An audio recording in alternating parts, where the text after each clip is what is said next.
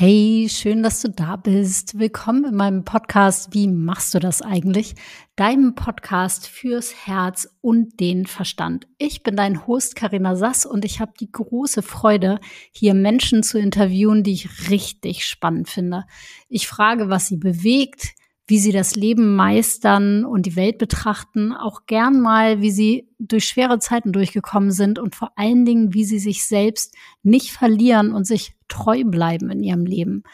In der heutigen Folge habe ich Jen Lin von den Trosthelden zu Gast. Für mich war das ein ganz besonderes Gespräch, weil Jen vor über zehn Jahren in einem meiner allerersten großen Workshops damals in Hamburg war und diesen Sommer plötzlich wieder in meiner Welt aufgetaucht ist. Eine große Bereicherung für mich. Wir haben schöne Gespräche geführt in diesem Sommer und da kam ja die Idee, eigentlich muss Jen in diesen Podcast, weil sie mit den Trosthelden zusammen mit ihrem Mann Hendrik so unglaublich tolle Arbeit für die Welt und für die Menschen leistet.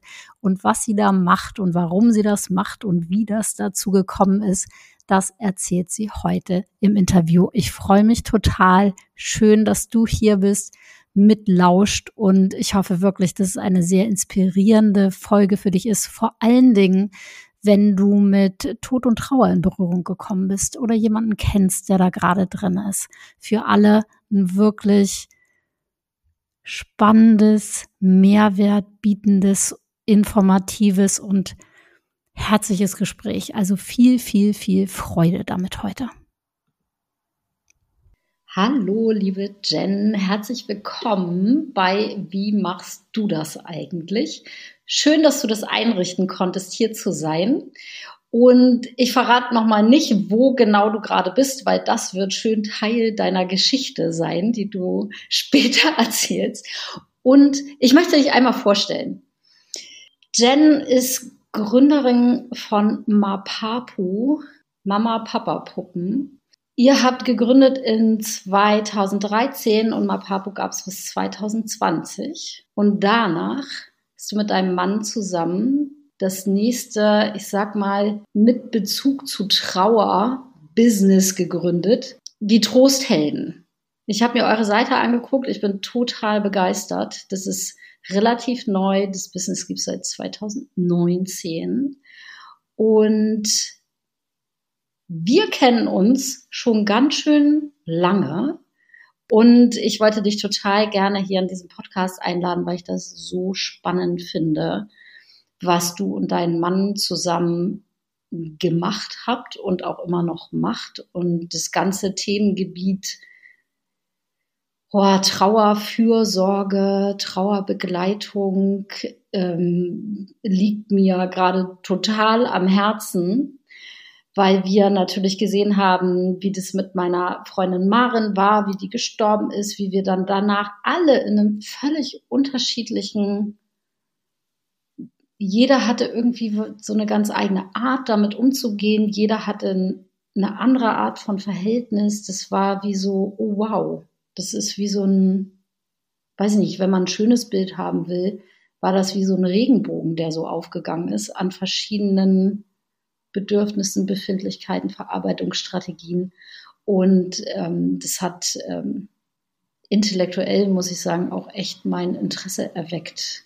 Und ich würde dich gerne fragen, wie bist du denn zu dem Thema Trauer gekommen? Hattest du ein ähnliches Erlebnis oder bist du schon immer, fandst du das, fandst, du Tod schon immer faszinierend? Ist, was auch immer, ist dein Opa Beerdigungsunternehmer gewesen oder irgendwie sowas? Wie, äh, wie bist du da hingekommen, dich damit zu beschäftigen? Ja, man guckt, man guckt nicht hin, bis es passiert, ne? So geht es ja den meisten, ja. Mhm. Also ich habe mich wie die meisten Menschen erstmal versucht, da nicht mit zu beschäftigen, tatsächlich. Und irgendwie ist uns, also meinem Mann und mir, das so ein bisschen in den Schoß gefallen. Also es war gar keine aktive Entscheidung, ah, ich gucke jetzt mal äh, das Thema Trauer, das kriegt mich voll, da möchte ich mich jetzt mit beschäftigen, da möchte ich was für erfinden. Ja. Ähm, Im Prinzip war es auch ein Trauerfall, der uns dahin gebracht hat, weil wir eine Patchwork-Familie sind. Und ähm, als unser Sohn Emil, also mhm. mein Sohn Emil acht war und Henriks Tochter Jule neun, äh, da haben wir das erste gemeinsame Kind bekommen. Mhm. Und da hatte ich einfach das Gefühl, so, oh Mann, ey, der, die beiden Großen, die switchen so zwischen diesen zwei Zuhauses hin und her. Und ich hatte ja. das Gefühl, ich möchte irgendwie das verbinden und habe daraus die Mapapus erfunden. Deswegen heißt es auch Mama-Papa-Puppe und nicht Trauerpuppe oder so, äh, weil ich einfach zwei T-Shirts zusammengebracht habe und ähm, daraus ist dann diese Puppe entstanden. Die sehen ein bisschen aus wie ein Nilpferd, finde ich. mhm. Also knuddelig und lieb sehen die aus. Relativ einfach auch. Also es ist gar nicht jetzt irgendwie genau. so eine, ja genau, bei Puppe hat man dann schnell mal so irgendwie so, so komische Porzellanpuppen oder so vielleicht im Kopf. Das ist so ein bisschen gruselig. Die sind alles andere als gruselig. Ihr Lieben, so jetzt kommt eine von den angekündigten Stellen Nummer eins.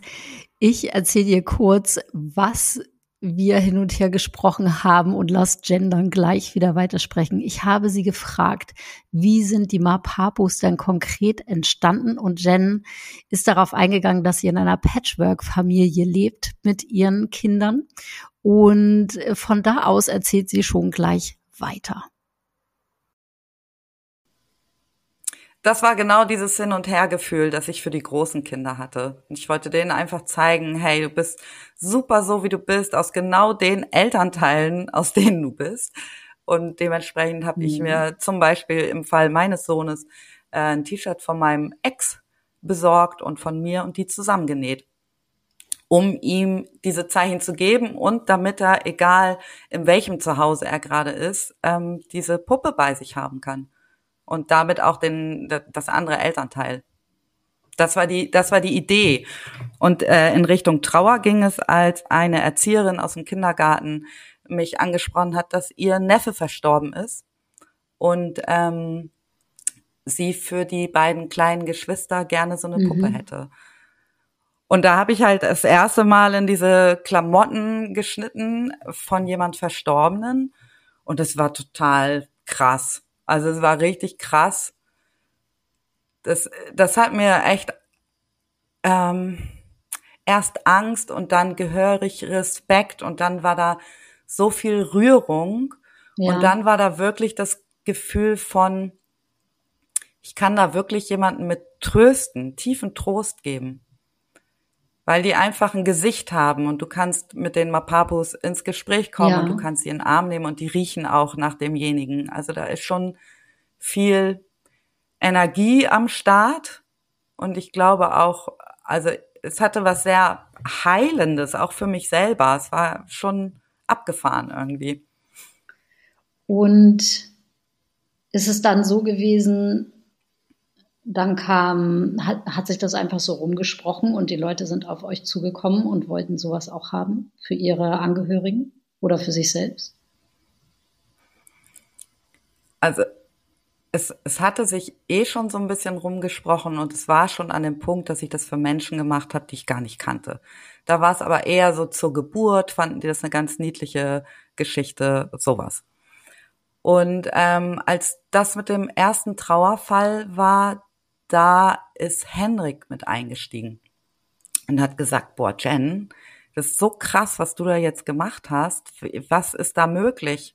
Wie, wie irre kann man den, den Menschen helfen damit? Mhm. Und dann hat er tatsächlich seinen Job an Nagel äh, gehängt und hat mich so ein bisschen äh, mitgerissen. und dann haben wir losgelegt und dann ähm, haben wir geguckt, ähm, ja, im, im Bereich Trauer, wie kommt man denn, wie kommt man denn zu den Trauernden mit seiner Idee? Ja.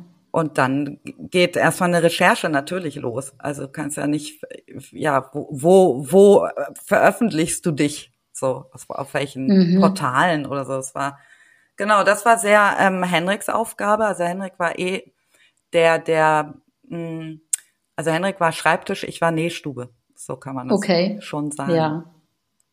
Ja, und dann sind wir plötzlich auf so Messen gegangen mit den schönen Namen Leben und Tod. Die findet einmal jährlich in, ähm, in nicht in Hamburg, in Bremen statt. und jetzt auch in Freiburg, das ist ganz neu. Genau, oder in Hamburg findet eine Messe statt, die heißt Happy End.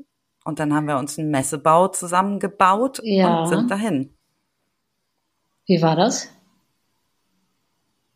Spannend. Spannend, weil wir der total bunte Hund waren. Mhm. so zwischen zwischen Urnen und äh, Trauerbegleitervereinen und ähm, ja, weil es war es war erstmal merkwürdig und gleichzeitig ist es einfach eine ganz tolle Gruppe von Menschen, hm. die sich auch alle über äh, unsere Farbenpracht, denn T-Shirts und Klamotten sind in der Regel schon bunt. Also diese Mapapus sind einfach bunt. Und das, ja. ähm, glaube ich, war für alle irgendwie schön, als wir da auftauchten. Und inzwischen ist es auch anders. Es gibt, ähm, es hat sich viel bewegt in, in den letzten Jahren. In der, in dieser ganzen Trauerbegleitungsszene, meinst du? Ja, ja, mhm. genau.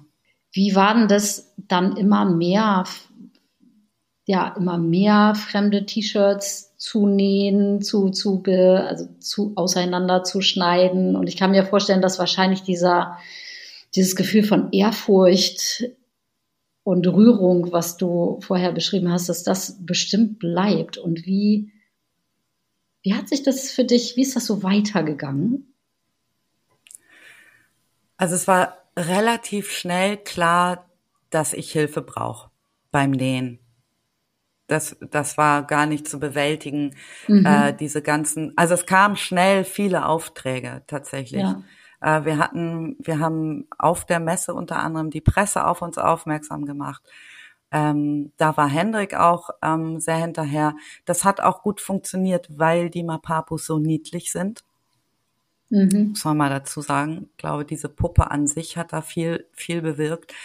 Und dann hatten wir, ah, dann hatten wir einen Fernsehauftritt oder eine Reportage wurde über uns gemacht. Und danach ist es eigentlich durch die, da ist es durch die Decke gegangen. So, und da war ganz schnell klar, okay, wenn wir keine Wartezeit von über einem Jahr haben wollen, dann muss ich mir jetzt Hilfe holen. Mhm. Ja. Genau.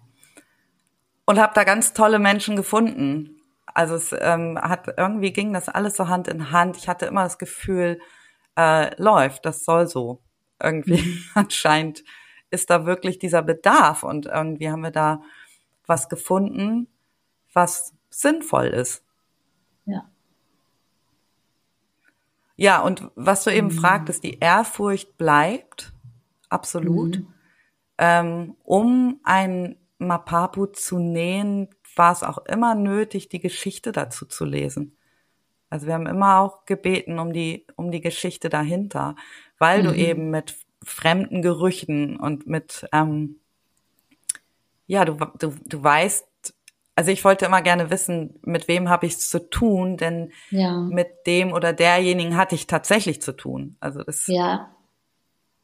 ist ja wirklich eine Verbindung ähm, dann entstanden.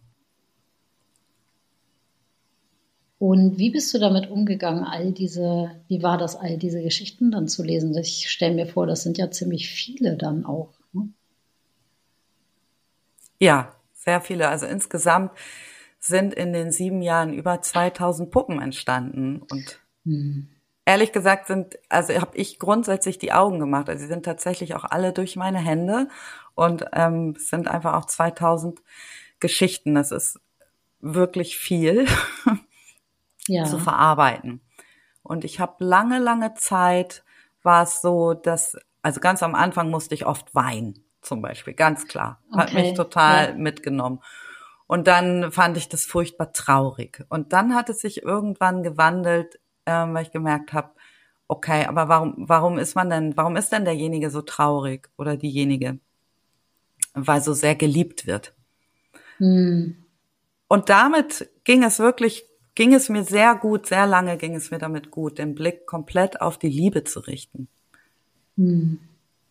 Also die entstehen oder sind entstanden aus Liebe und ich habe ähm, ich habe mich immer auch ähm, eher als Geburtshelfer empfunden als als Designerin oder so. Da möchte ich gerne einmal einhaken. Du hast ja gesagt, das ganze Thema ist wie so, ich sag mal, von selber aus Versehen zu euch gekommen.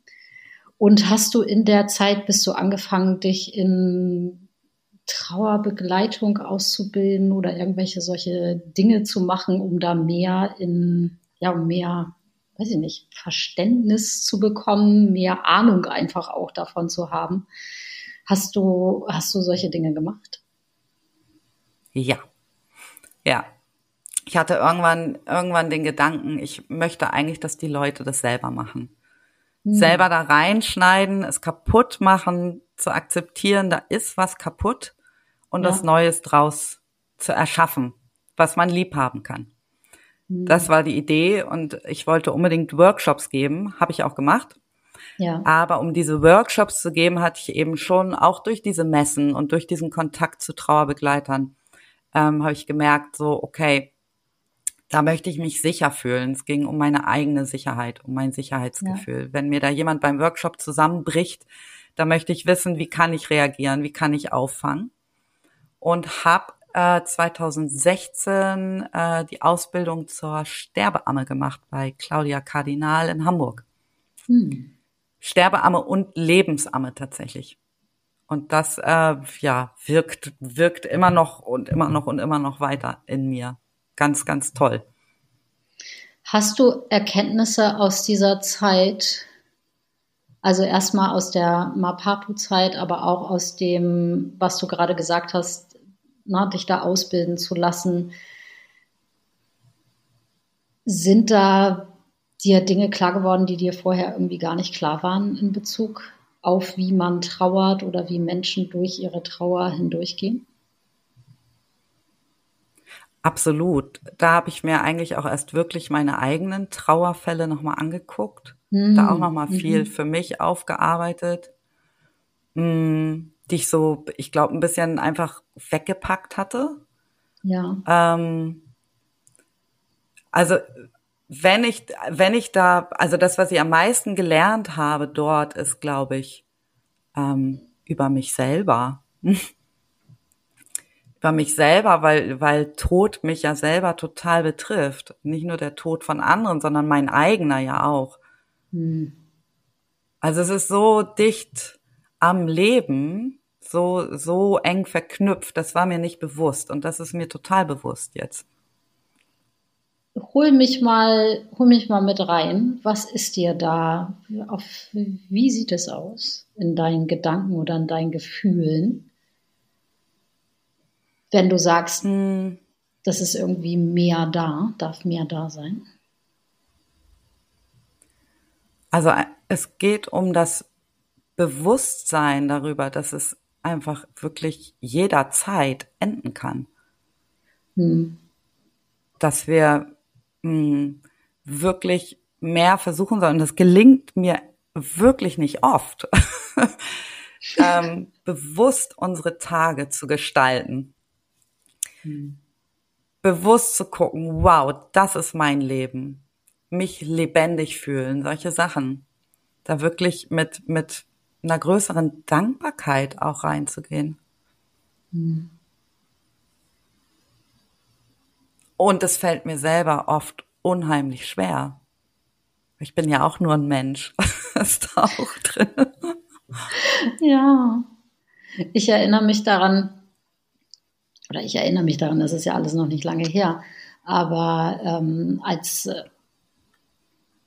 meine Freundin Maren im Krankenhaus war und ja mit ihrer Krebserkrankung irgendwie echt so dahin, also immer weniger sie selber war und irgendwie wir auch gar nicht, also es war alles sehr durcheinander und sehr chaotisch, diese kurze Zeit von einer Diagnose zu sterben. Wir hatten alle überhaupt keine Zeit, das zu verarbeiten, hinterherzukommen. Wir waren alle nur so wie so vom Bus überfahren.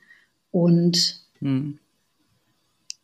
in dieser Zeit musste ich immer mal wieder weg und raus und an die Nordsee und versuchen, irgendwie versuchen, irgendwas Gutes für mich zu tun, während meine Freundin im Krankenhaus liegt und potenziell und vielleicht stirbt.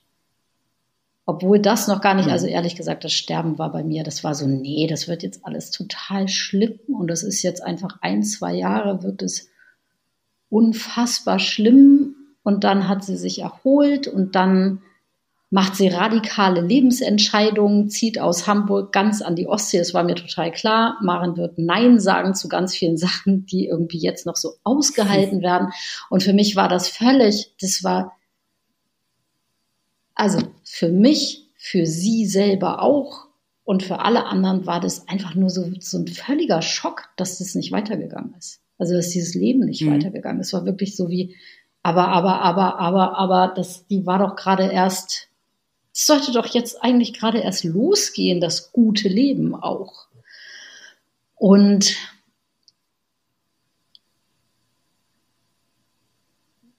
ach, da merke ich, da muss ich einmal Luft holen, damit ich meinen Faden nicht verliere. Bleib bei mir. Mhm. Bleib bei mir. Ähm, was ich sagen wollte, in dieser Zeit war bei mir gleichzeitig wie so meine eigene Lebensenergie total aktiv und habe gesagt, ich bin aber hier. Weil es gab auch einen großen Anteil von mir, der gesagt hat, das einzig Richtige zu tun ist, mich neben sie zu legen und mitzusterben. Hm. Das ist die einzig adäquate Handlung, ist hier einfach mitzusterben. Und das ist das Einzige, ja. was dem irgendwie gerecht wird und was ihr gerecht wird und irgendwie der Gerechtigkeit gerecht wird und irgendwie und ich musste richtig mich rausreißen aus der Situation, auch wenn das äh, zu viel Unmut geführt hat. Und zu sagen, ich muss ja einmal, ich brauche ja ein paar Tage alleine zwischendurch, damit ich, damit ich, damit mir klar ist, ich darf irgendwie, ich muss mir so selber die Erlaubnis geben, dass ich weiterleben darf. Und ich kann mir überhaupt nicht vorstellen, wie das bei Leuten ist, wo das der Partner ist. Ähm, und Du wolltest gerade was sagen. Sag mal. Mhm.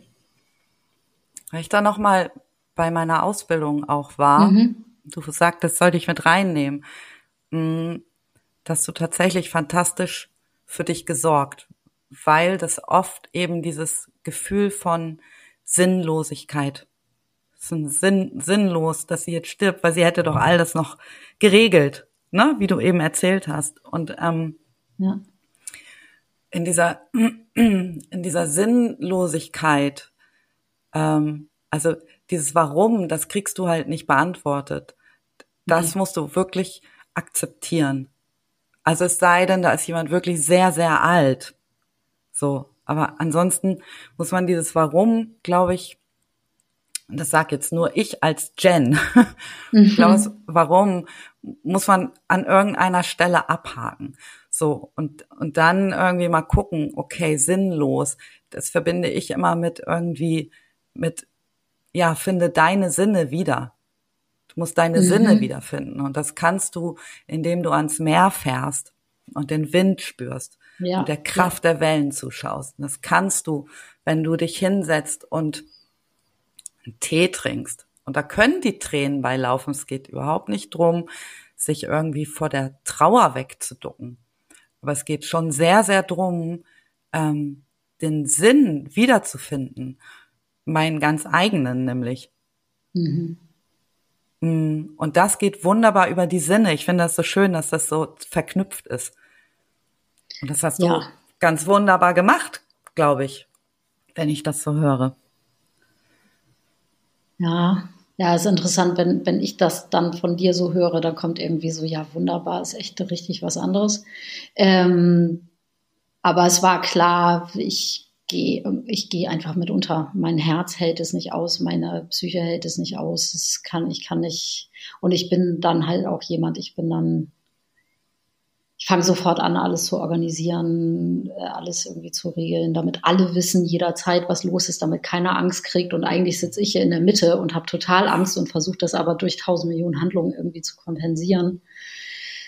Ähm, und auch das ist einem gar nicht klar in dem Moment, weil man einfach nur so auf Autopilot ist auf einmal.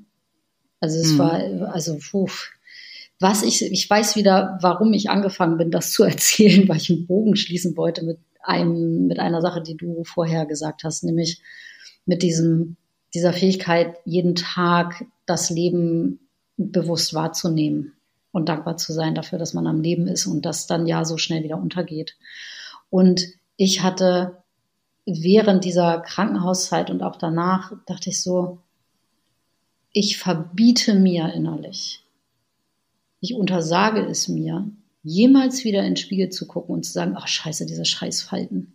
Wie sehe ich denn schon wieder aus? Ich werde alt. Ich habe das nämlich ganz schön doll. und davor auch gehabt, wo ich dachte so, oh, jetzt sieht man schon, gehst irgendwie auf 45 zu und es macht sich sichtbar.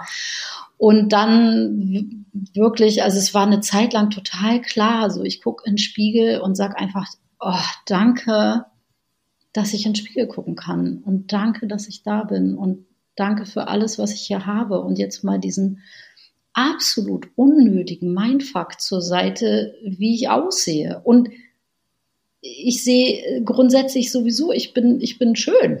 So, also ich sehe voll okay aus, voll gut aus. Aber das ist so eine krasse Prägung auch ähm, jugendmäßig und so weiter. Und ich glaube auch frauenmäßig halt immer dieses, nee, ist nicht gut genug, ist nicht gut genug, ist nicht gut genug. Und auch eine Sache, die ich für mich, wo ich dachte, was nehme ich denn mit, war, ich will mir nicht so viele Sorgen machen in meinem Leben. Es gibt so viele unnötige Sorgen, gefühlt zumindest. Und das war was, ha, ich merke seitdem, also ich sehe meine eigene Familie mehr, es ist mir ein bisschen egaler, wie schnell irgendwas hier passiert, wie schnell wie viel Geld hier fließt. Und ich habe halt auch meine ganze Arbeit einmal ausgesetzt. Also ich habe monatelang einfach gesagt, hier mein Business, wir machen Minim, wir fahren den Minimalfahrplan. Mhm. Weil ja, wenn das geht. Ne? Keine ne? Klienten. Zu wem soll ja. ich denn jetzt gerade beraten und halten, äh, zumindest in meinem Beruf, ne, wo das ja darum geht, dann andere Menschen ja äh, auch den Raum zu halten für andere Menschen und deren mhm. Prozesse. Durch das ich bin überhaupt nicht in der Lage dazu gerade. Und es war, ich war sehr, sehr dankbar, dass das möglich war in meinem Fall, dass wir uns das leisten konnten, dass ich das mache und dass das irgendwie, dass der Platz dafür da ist. Und ich, mhm. ähm, also zu anderen Zeiten in meinem Leben wäre das auch überhaupt nicht möglich gewesen. Gar, gar kein Fall.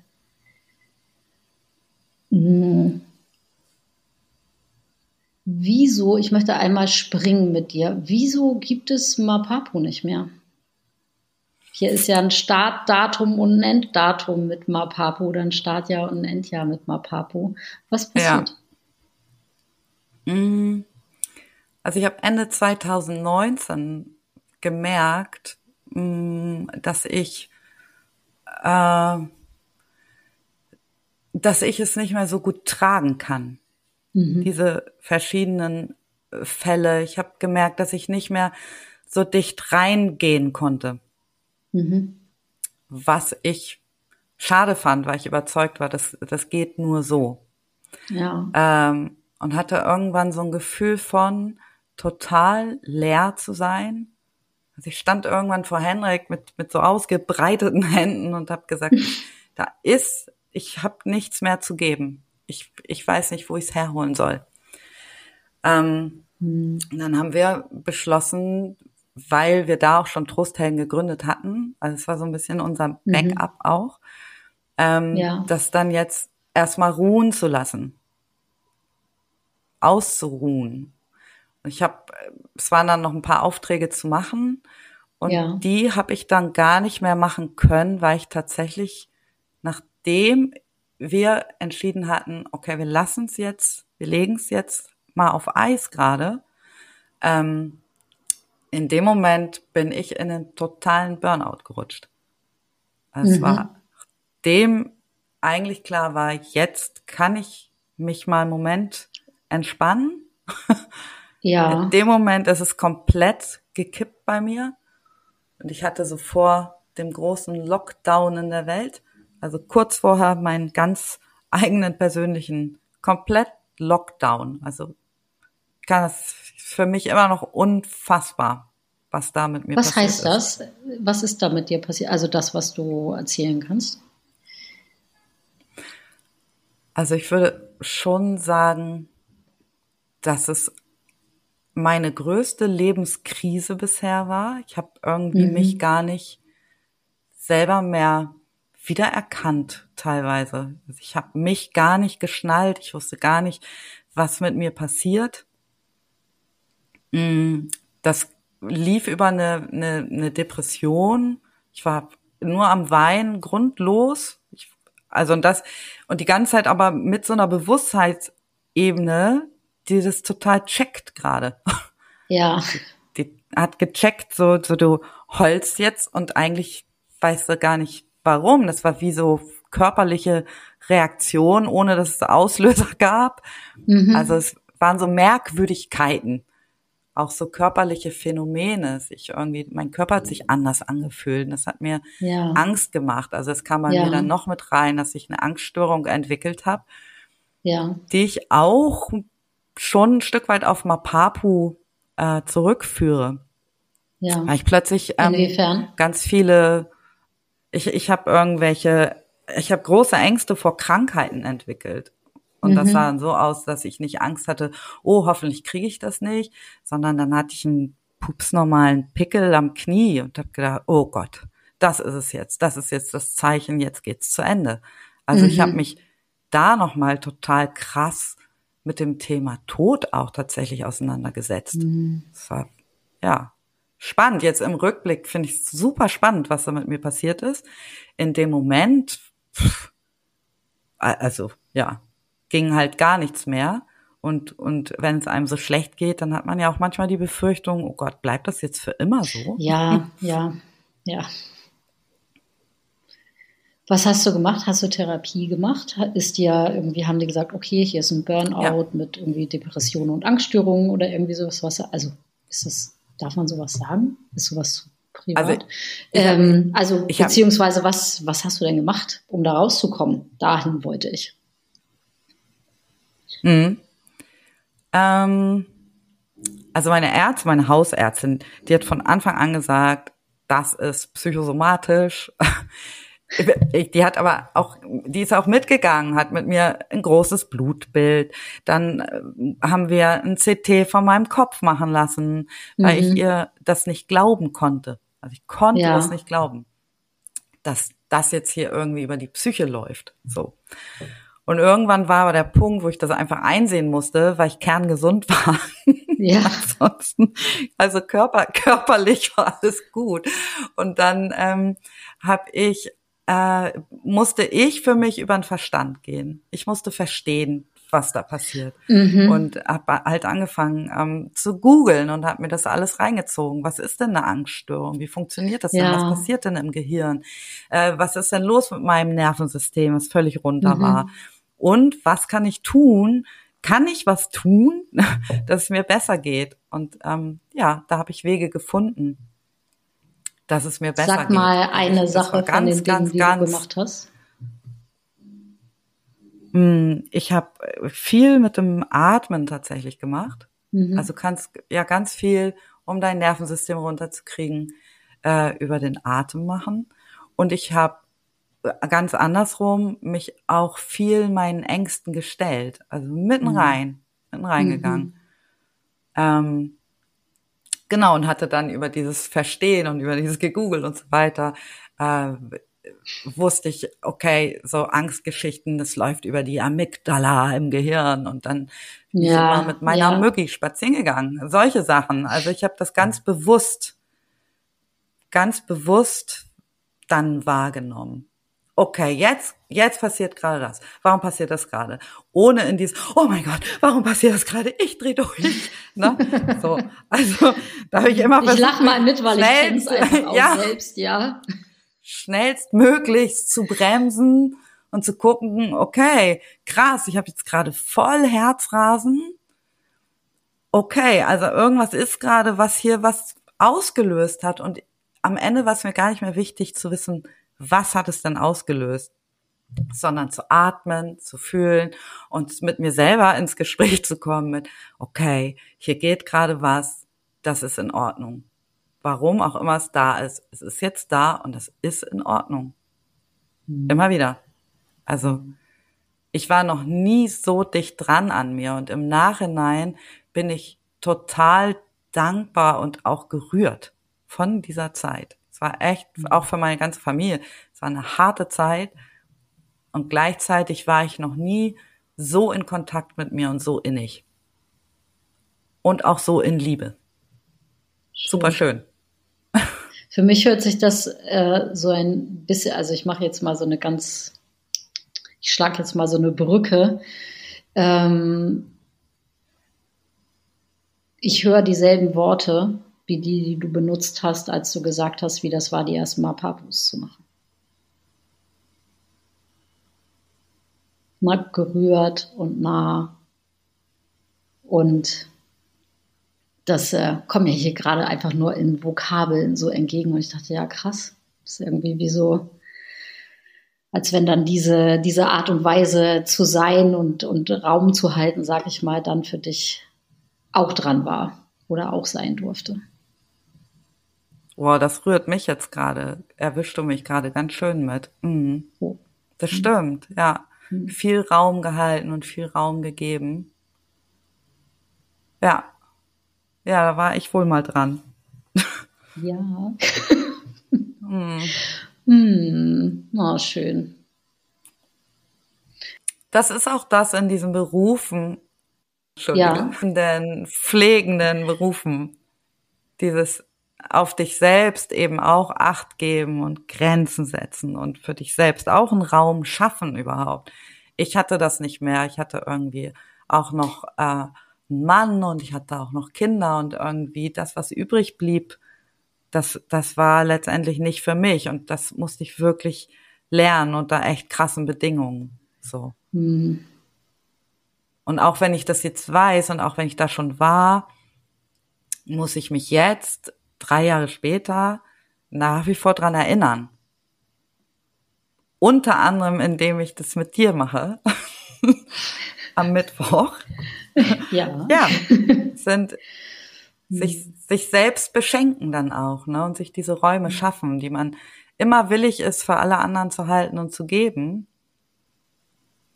Muss man ja auf sich Acht geben.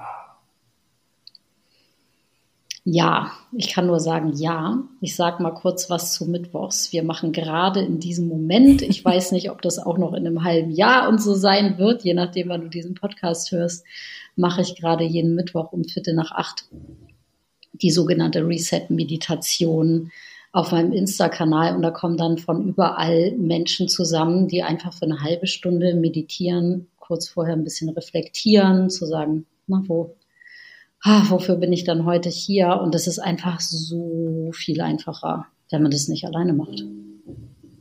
Eigentlich ja. wie alles. Auch alles, was irgendwie so ein bisschen Disziplin erfordert. Und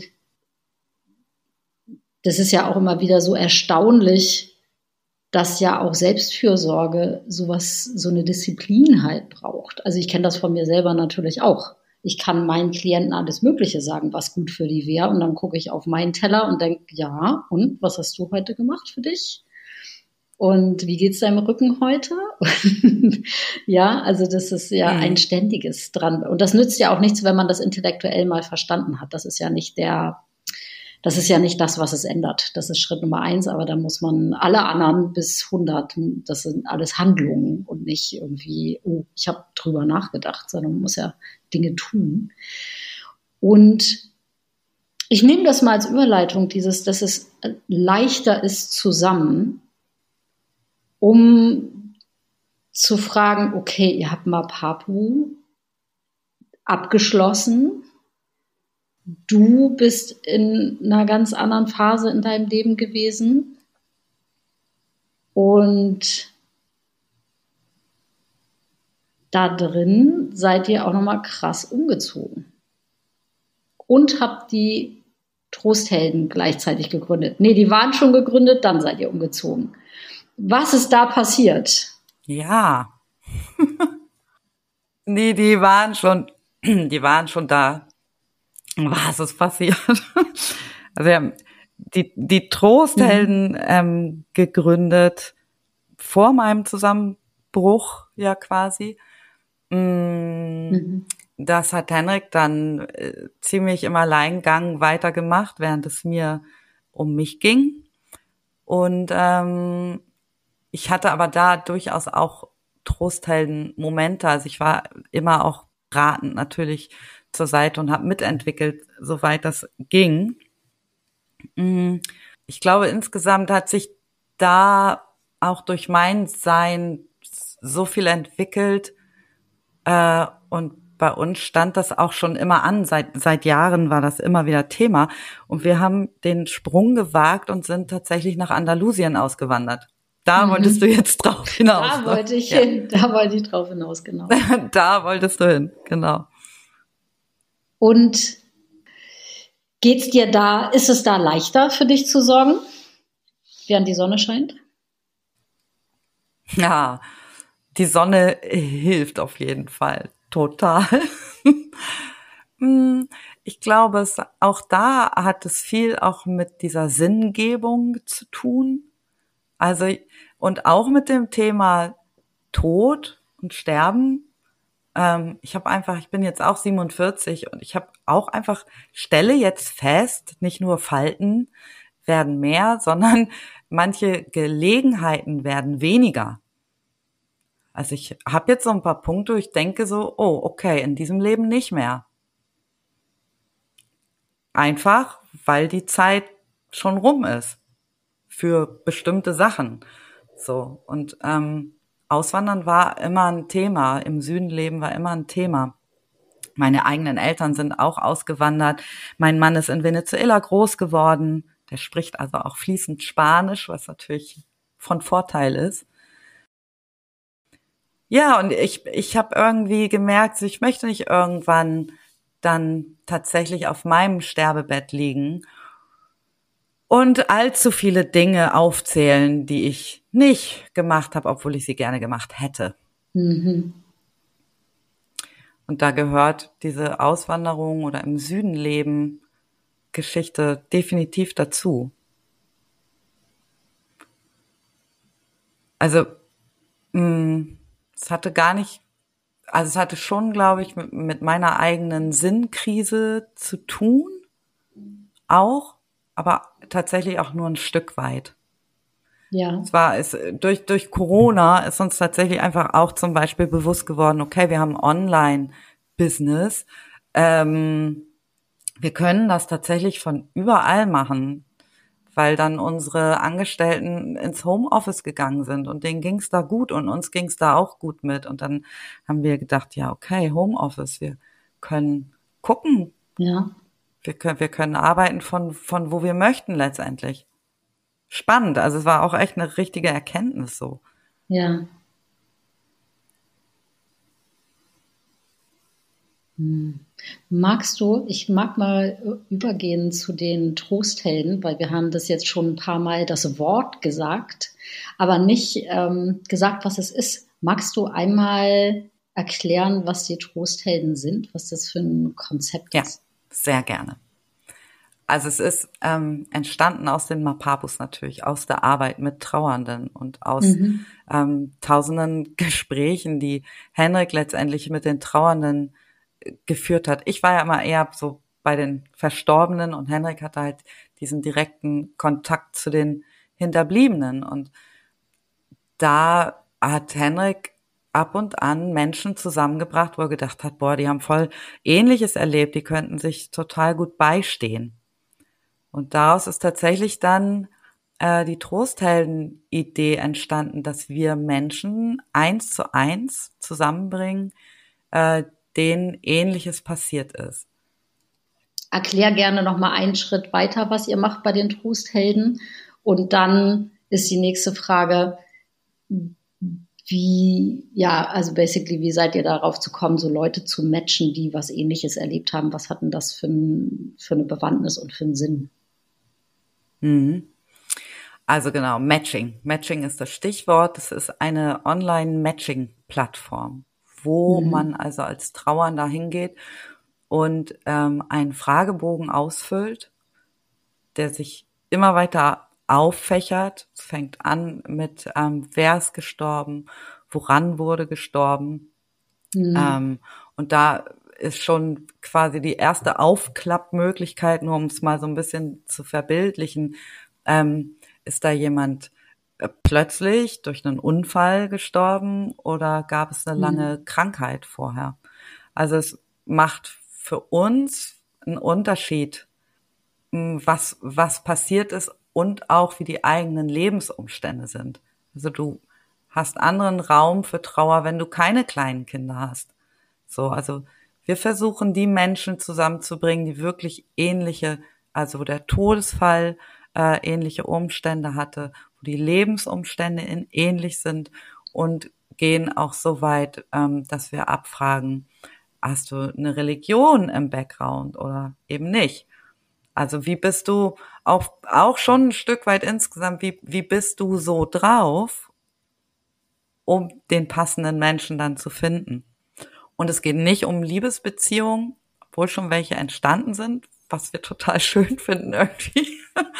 Aber es geht nicht um Liebesbeziehungen, sondern es geht wirklich darum, äh, wir haben, wir haben das Gleiche erlebt und lass uns uns gegenseitig unterstützen. Es geht ganz viel um ein Gefühl der Erleichterung von, also du wirst, du wirst das kennen und du hast es im Ansatz auch beschrieben, wie unterschiedlich man damit eben umgehen kann, je nachdem, wo man selber herkommt, innerlich. Und ähm, jetzt habe ich leider meinen Faden gerade ein bisschen verloren. Ich habe aber was zu sagen. Warte.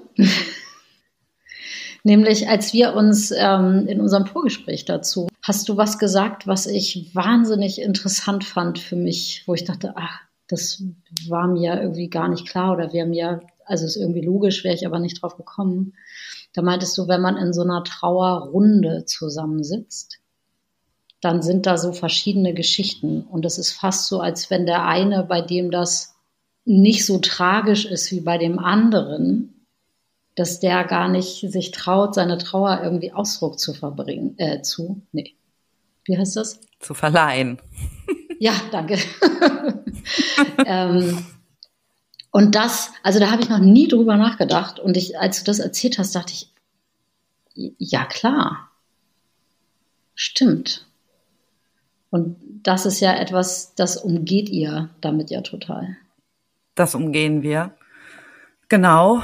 Außerdem ist auch überhaupt nicht jedem eine Trauergruppe zugänglich. Wir wohnen ja nicht alle in Großstädten. Mhm. Also teilweise, weiß ich nicht, muss man eine Stunde, anderthalb mit dem Auto fahren. Dann müssen aber während der Zeit deine Kleinkinder womöglich oder deine Mutter, die du pflegst, allein gelassen werden. Da muss jemand für organisiert werden und so weiter. Also gerade auch die Menschen, die gar keine Möglichkeit haben, in so einer Trauergruppe überhaupt zu landen für die ist das natürlich auch ein Riesengeschenk. So, wir gehen eben total von diesem, und das ist im Bereich der Trauer, darf man den Spruch eigentlich gar nicht sagen. Gleich und gleich gesellt sich gern. Die gesellen sich natürlich nicht gerne, weil keiner möchte, dass, dass es einem so geht oder dass das überhaupt passiert ist. Aber ähm, ich finde trotzdem, dass dieser, also dieser Spruch kommt ja irgendwo her. Wir benutzen den ja gleich und gleich gesellt sich gerne. Also heißt, wenn du, ja. ich weiß nicht, wenn du lernen möchtest zu backen, dann gehst du auch nicht im Internet in ein Forum für Reiselustige. Also du bist ja schon ja. da. So, wir glauben, wir von Trosthelden glauben daran, ähm, dass eben auch dieses Spezifizieren total gut ist, um das größtmögliche Verständnis zu erfahren. Hm in mir selber und auch in mir selber überhaupt.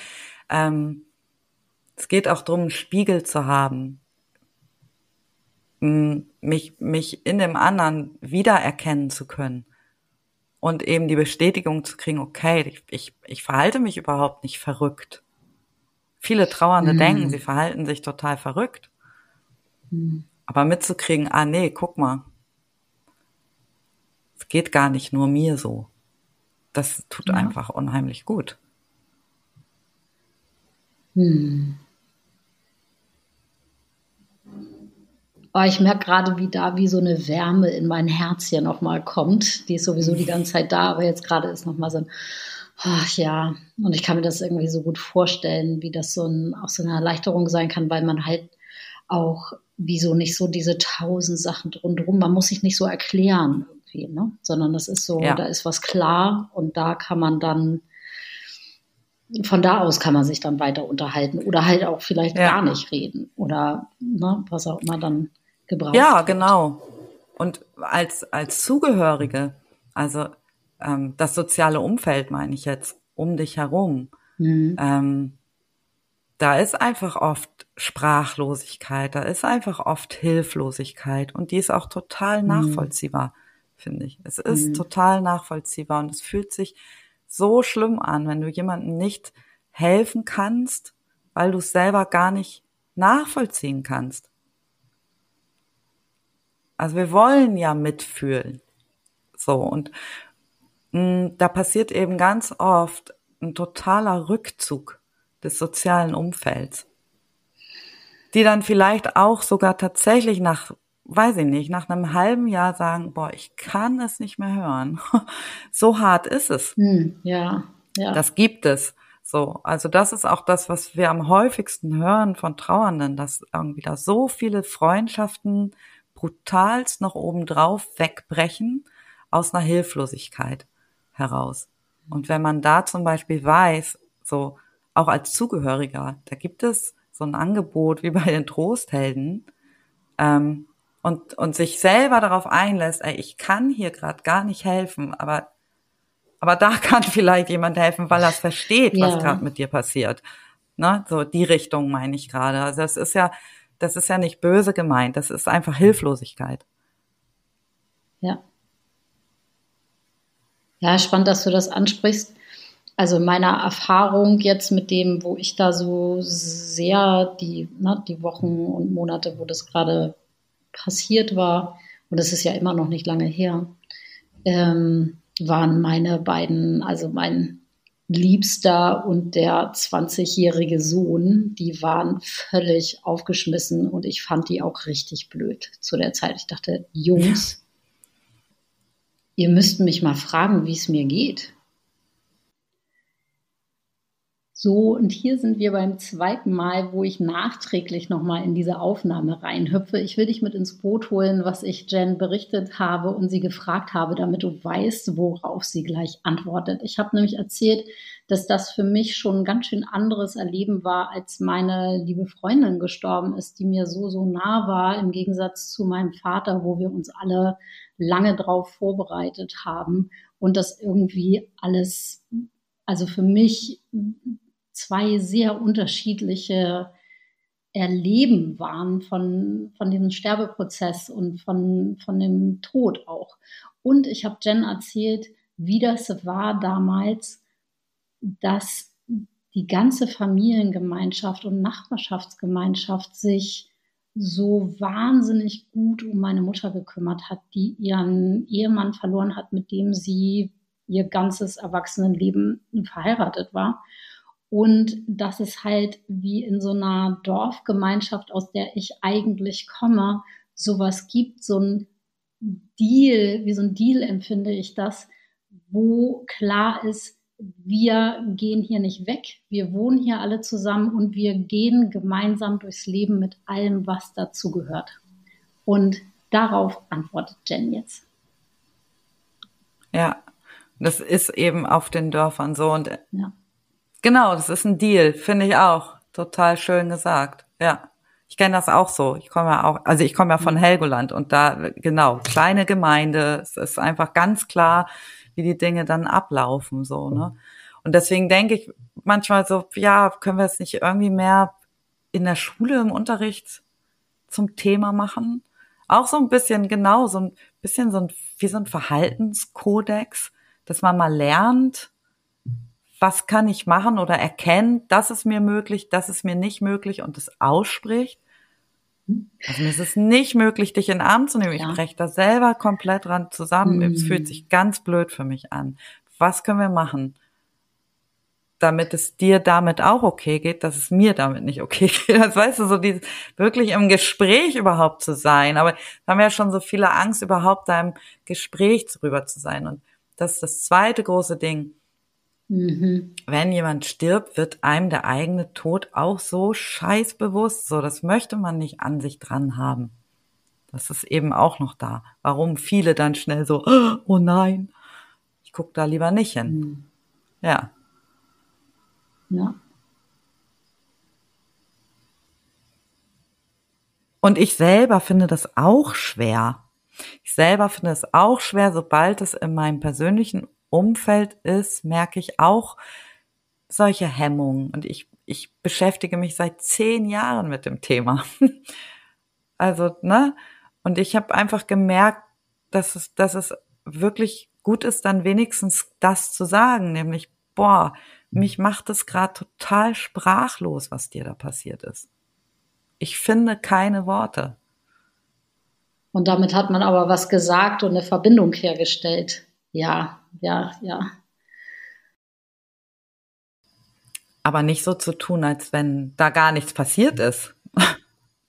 genau, du hast Verbindung hergestellt, ja. Und hier zum Ende unseres Gespräches frage ich Jen noch einmal, was wünschen sich die Trosthelden? Was ist ihre Zukunftsvision? Ähm, ja, also ich finde grundsätzlich, dass das äh, länderübergreifend stattfinden darf, so ein Konzept, weil das ja auf der ganzen Welt stattfindet, sterben ähm, und sich alleine damit fühlen. Mhm. Ähm, ich hätte schon auch, fände schon auch spannend, auch da Workshops zu geben. Henrik hat so festgestellt und hat es mal so ein bisschen ausgearbeitet, kann man auch nachgoogeln. Ähm, da geht es darum, dass es verschiedene Trauersprachen gibt. Also ich was, was wieder auch irgendwie sowohl für Trauernde als auch für Zugehörige total spannend ist. Also ich würde gerne durch die Trosthelden mhm. auch mehr Verständnis insgesamt für das Thema und den Umgang damit in die Welt bringen. Das, das wäre großartig. Das fände ich schön, weil da wirklich den Trauernden und einem selber, wenn das passiert, ähm, ja, so viel Halt geben würde also wenn es da irgendwas gibt, wo man sich auffangen lassen kann und sich auch lernt, in sich selbst aufzufangen. Irgendwie so? Ja. Also es ist einmal natürlich unsere Firma und es ist das Matching und ähm, dass wir eben da total dran glauben. Und es ist aber andererseits immer wieder auch das, das Thema Tod, Sterben weiterleben. ähm, genau, Verständnis ist insgesamt, glaube ich, das große Überthema, was in die Welt darf und sollte. Mhm. Hm. Danke. Und hast du eine Vision, wie es für dich da drin weitergehen darf oder wie in deinem Leben. Ich kann mir vorstellen, dass du sagst, ja, wir möchten gerne das groß machen, weil das so eine gute Sache ist, aber dieses Mal verliere ich mich nicht da drin oder irgendwie sowas. Gibt sowas?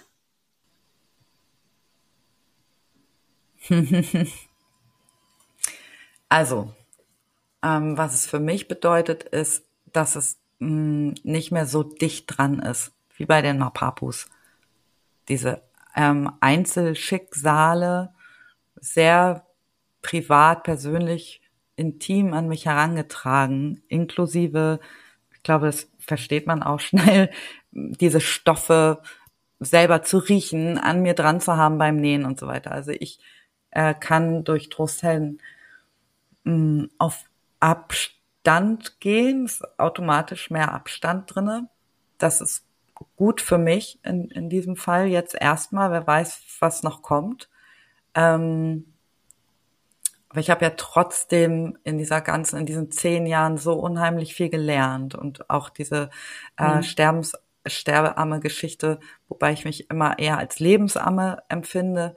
Ähm, ich habe da einfach so viel zu, zu sagen, so viel was in mir vorgeht, so viel, was ich da noch verändern möchte. Ich glaube, das, das ist der Bereich, der mich nach wie vor da total kriegt. Und da muss ich aber noch so ein bisschen gucken und da muss es sich noch ein bisschen zurechtruckeln. Wo ist denn mein, mein richtiges Sprachrohr? Wo, wo, wo kann ich es denn irgendwie einbringen und rausbringen und ähm, wirken lassen und gedeihen lassen und ja. Ich sehe dich ja die ganze Zeit bei allem, was du machst, zwischendurch immer am Meer und am Strand. Da hast du recht. Das siehst du ganz richtig. Ja, das, und das ist wirklich, wirklich, also für mich äh, ist das hier ein, ein, totales Geschenk, was ich hier gerade lebe. Ja. Das ist ein totales, totales Geschenk, was, was wir uns gemacht haben. Mhm. Mhm. Schön. Lass uns mal hm. schließen bei dem Geschenk und sich totale Geschenke machen. Ich würde gerne, glaube ich, als Frage für die Hörer und Hörerinnen dranhängen, was ist das Geschenk, was du dir gerne machen möchtest in deinem Leben? Und ich bedanke mich von Herzen für dieses schöne und offenherzige Gespräch mit dir, Jen. Ja, ich danke dir auch. Wunderbar. Also ich habe noch viele, viele mehr Fragen. Ich glaube, wir werden uns nochmal auf diese Weise unterhalten irgendwann. Und ich wünsche euch alles, alles, alles Gute von Herzen für euer Business, für eure Selbstliebe in diesem großen Themengebiet und in diesem nahen Themengebiet. Und ha, wünsche euch alles Glück der Welt da drin. Danke. Hm. Vielen Dank. Hm. Oh ja, Umarmung durch den Äther und bis zum nächsten Mal. Tschüss. Tschüss. Und das war's für heute. Wenn du mehr über die Trosthelden wissen willst, dann findest du sie auf ihrer Homepage www.trosthelden.de und natürlich steht das auch alles nochmal in den Show Notes. Wenn dir die Folge gefallen hat, dann teile sie mit deinen Freunden und Freundinnen und natürlich ganz besonders, wenn dieses Gespräch konkret weiterhelfen kann. Falls du den Podcast noch nicht abonniert hast, dann nimm dir kurz eine halbe Minute und abonniere uns auf Spotify, Apple oder wo du deine Podcast hörst und gib uns dort auch gern gleich eine Sternebewertung mit auf den Weg. Dadurch hilfst du nämlich, dass diese schönen Gespräche von anderen besser gefunden werden können. Schon mal ein herzliches Dankeschön dafür. Mich findest du auf Insta und in meinem Newsletter. Dazu sind die Links natürlich auch in den Shownotes. Ich wünsche dir eine wundervolle, lebendige Woche und bis zum nächsten Mal. Deine Karina.